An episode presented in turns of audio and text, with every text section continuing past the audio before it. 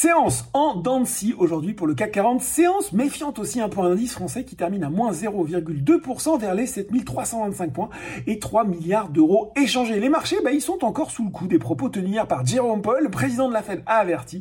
Les hausses de taux pourraient être plus importantes qu'anticipées afin de lutter euh, contre l'inflation qui fait de la résistance aux États-Unis. On a par ailleurs appris aujourd'hui que le marché de l'emploi américain restait dynamique euh, alors que l'enquête ADP a fait ressortir 242 000 créations de postes en février. C'est au des attentes.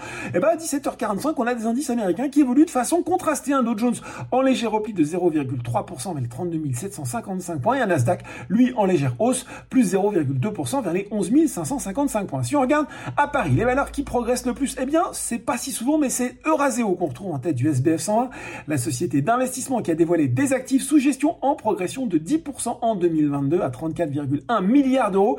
Euh, elle a surtout proposé un dividende ordinaire de 2,20€ par action en hausse de 26% et a dévoilé une nouvelle enveloppe de rachat d'actions de 100 millions d'euros et ça, ça fait plaisir aux investisseurs. Euh, séance éclatante également pour Elis, le spécialiste de la blanchisserie industrielle qui affiche un excédent brut d'exploitation en progrès de près de 20% au titre de 2022 et un résultat net qui gagne, euh, lui, près de 80% à un peu plus de 204 millions d'euros.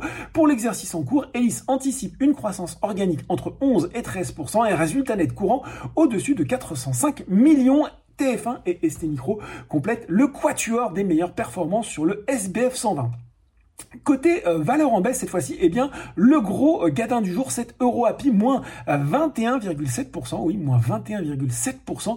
Le fabricant euh, de principes actifs pharmaceutiques a dévoilé un chiffre d'affaires 2022 inférieur à sa dernière prévision, pourtant abaissé, et une perte nette qui se creuse à 15 millions d'euros. L'objectif d'une marge core EBITDA de plus de 20% en 2025 est lui repoussé d'un an, ce qui explique cette sanction aujourd'hui. Voilà, Casino aussi se replie. Là, il faut dire que c'est JP Morgan qui a baissé sa recommandation de neutre à sous-pondérer son objectif de cours de 20,50€ à 6,50€. Enfin, sur le CAC 40, c'est Téléperformance qui est lanterne rouge. Et derrière, eh ben, les investisseurs ont eu la dent dure avec Thales parce que le groupe d'électronique et de défense a pourtant euh, convaincu, hein, tant au titre des résultats 2022 que des perspectives 2023, euh, exercice où il vise notamment un chiffre d'affaires compris entre 18 et 18,5 milliards d'euros, soit une croissance organique entre 4 et 7%, ainsi qu'une marge opérationnelle entre 11,5 et 11,8%. Mais voilà, la seule déception pourrait venir d'un flux de trésorerie disponible opérationnel un tout petit peu moins bon qu'attendu. Voilà, c'est tout pour ce soir. En attendant, n'oubliez pas tout le reste de l'actu éco et finance est sur Bonsoir.